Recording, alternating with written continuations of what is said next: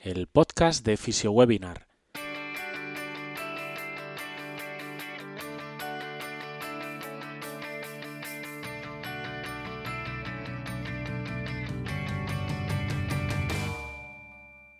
Bienvenidos al podcast de FisioWebinar, un espacio de charlas, entrevistas y actualizaciones para todos los fisioterapeutas. Información útil para ayudarte a mejorar en tu práctica clínica. Antes de comenzar, échale un vistazo a nuestra web, fisiowebinar.com, un portal de formación online para fisioterapeutas basado en seminarios online de diferentes contenidos. Accede a la plataforma por tan solo 10 euros al mes. Bienvenidos un día más al programa en el que hablaremos de consejos, abordajes y noticias relacionadas con lo que más nos gusta, la fisioterapia. Y hoy pues vamos a hablar de un tema que yo creo que es muy interesante, como es el de la osteoporosis y el ejercicio. En las notas del programa os dejaremos el enlace para que podáis ver el artículo completo a quien le interese. Y este estudio, realizado por eh, Franca Yenes y colaboradores, eh, es un estudio en el que nos presenta un estudio piloto prospectivo, aleatorizado y controlado sobre el ejercicio en pacientes con osteoporosis. Antes de continuar, me presento una semana más. Soy David de la Fuente, fisioterapeuta y cofundador de Fisio Webinar. Y espero bueno, que este tema de hoy pues, os guste tanto como a mí me gusta. Creo que es un tema muy interesante y sobre el que siempre es bueno eh, tener conocimientos nuevos sobre el tema. Eh, os recuerdo que podéis escuchar nuestro podcast en nuestra web y en diferentes plataformas como iBox, iTunes o Spotify. Como siempre, os agradeceremos enormemente pues, si nos podéis dejar un me gusta o un comentario en cualquiera de ellas. Vamos a entrar en materia eh, y bueno, pues deciros que tanto la osteoporosis como la sarcopenia pues son determinantes críticos para los resultados de salud deteriorados y el deterioro funcional en el envejecimiento. Específicamente, la reducción de la calidad y cantidad de hueso junto con la disminución de la masa muscular y la función elevan el riesgo de caídas y de fractura, lo que implica restricciones en la movilidad y morbilidad y mortalidad posteriores. Además de la osteoporosis, la sarcopenia pues, es un factor crítico de inmovilidad progresiva y deterioro funcional con el envejecimiento. La sarcopenia, ¿cómo se define? Bueno, pues comúnmente por una masa muscular reducida combinada con una fuerza muscular reducida y o un rendimiento físico deteriorado. La evidencia, cada vez es mayor, apoya la percepción de que la sarcopenia y el deterioro funcional son factores críticos de riesgo elevado de fractura comúnmente reflejado en enfoques para definir una condición de osteosarcopenia.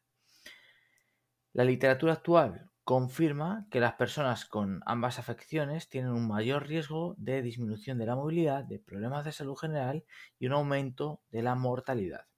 En este contexto, pues el deterioro funcional y el deterioro de la movilidad o dismovilidad parecen tener una importancia clínica particular en los hombres al envejecer.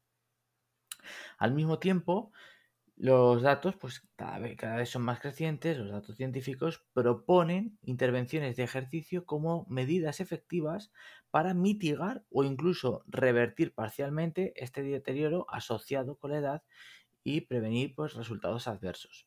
Es importante destacar que las diferentes modalidades de ejercicio en este sentido exhiben un perfil muy distinto con respecto tanto a la viabilidad de los ancianos como a la eficacia en términos de lograr resultados de entrenamiento significativos y mejoras generales.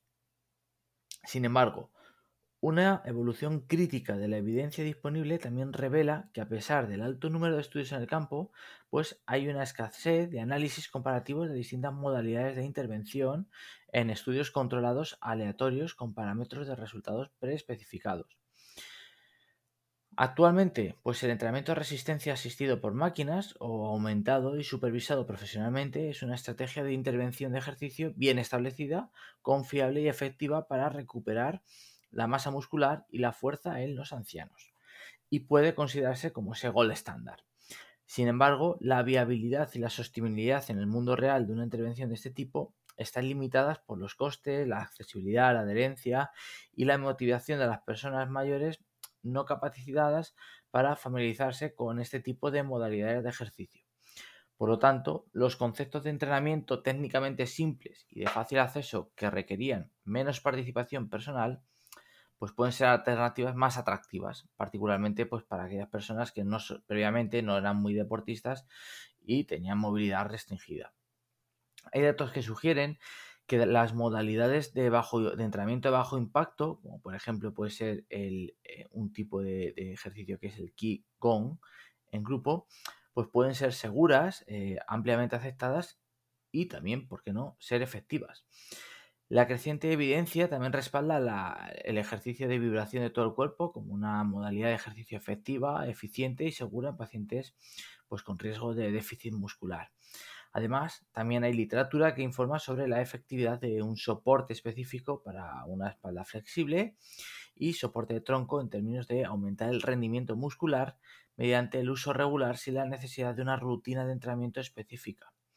Esta órtesis espinal pues, es un aparato ortopédico para la espalda aprobado para el tratamiento de apoyo en osteoporosis con cifosis y o dolor de espalda, sobre todo a largo plazo. Teniendo en cuenta las conocidas dificultades para alentar no solo a las personas mayores a que asistan a sesiones de entrenamiento regulares, esto parece una alternativa de bajo umbral específicamente para las personas severamente limitadas con respecto a la realización de entrenamiento físico convencional. Hasta el momento, pues no hay estudios comparativos que aconsejen cuál de estas modalidades de ejercicio alternativas es preferible con respecto a la eficacia en, términos de diferentes parámetros de resultados funcionales por un lado, así como a la seguridad y viabilidad, incluida la aceptación por otro. Además, pues es necesario ¿no? comprender hasta qué punto estas intervenciones de ejercicios alternativos pueden mantenerse al día eh, como ese gol estándar eh, de un programa de intervención de ejercicio de fuerza convencional supervisado profesionalmente con respecto al resultado funcional.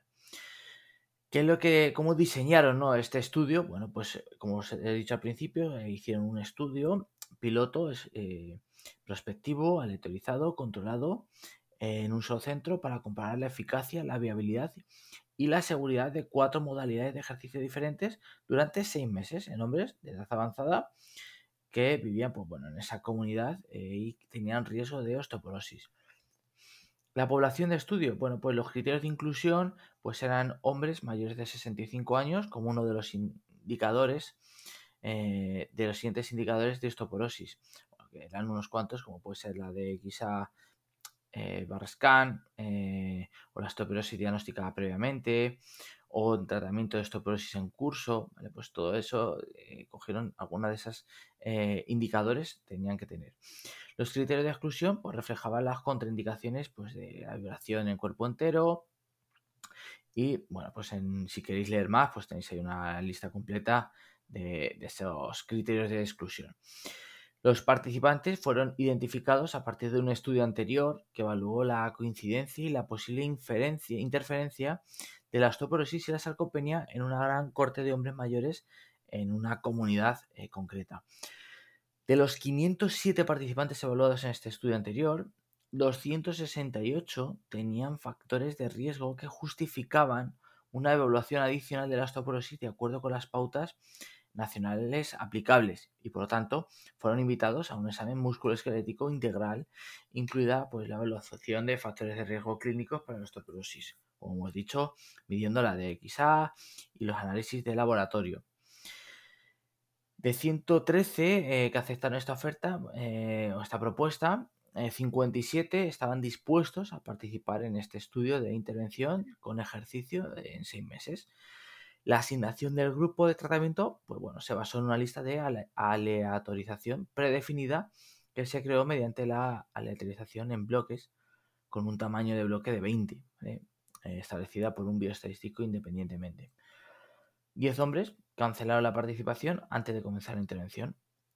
Y al final fueron 47 participantes los que completaron el estudio eh, por protocolo. La intervención del ejercicio, pues como hemos dicho, había ejercicio de resistencia como referencia, ejercicio de vibración de cuerpo entero, eh, eh, como activación muscular estimulante externamente están las clases de Ki y Gon y como una modalidad de entrenamiento de bajo impacto y luego estaban también los que usaban una órtesis espinal como ejercicio sin esfuerzo y que esto es casi una modalidad casi pasiva. En cuanto al entrenamiento resistencia, pues bueno, se lleva a cabo eh, un entrenamiento de resistencia convencional, supervisado, ajustado individualmente con especial enfoque, la fuerza de tronco, que comprende 8 ejercicios diferentes, durante 30 minutos dos veces por semana. Esto se hizo en un gimnasio de alto nivel para atletas eh, profesionales, este gimnasio que estaba en Alemania. El entrenamiento de Qigong pues eran sesiones grupales instruidas, dos sesiones por 45 minutos por semana que comprenden varios ejercicios de postura corporal coordinada, movimiento de bajo impacto, respiración y meditación, en lugar de entrenamiento de fuerza y fuerza muscular. El entrenamiento de vibración de cuerpo entero, bueno, pues eh, se hacía con una plataforma de vibración eh, alternateral.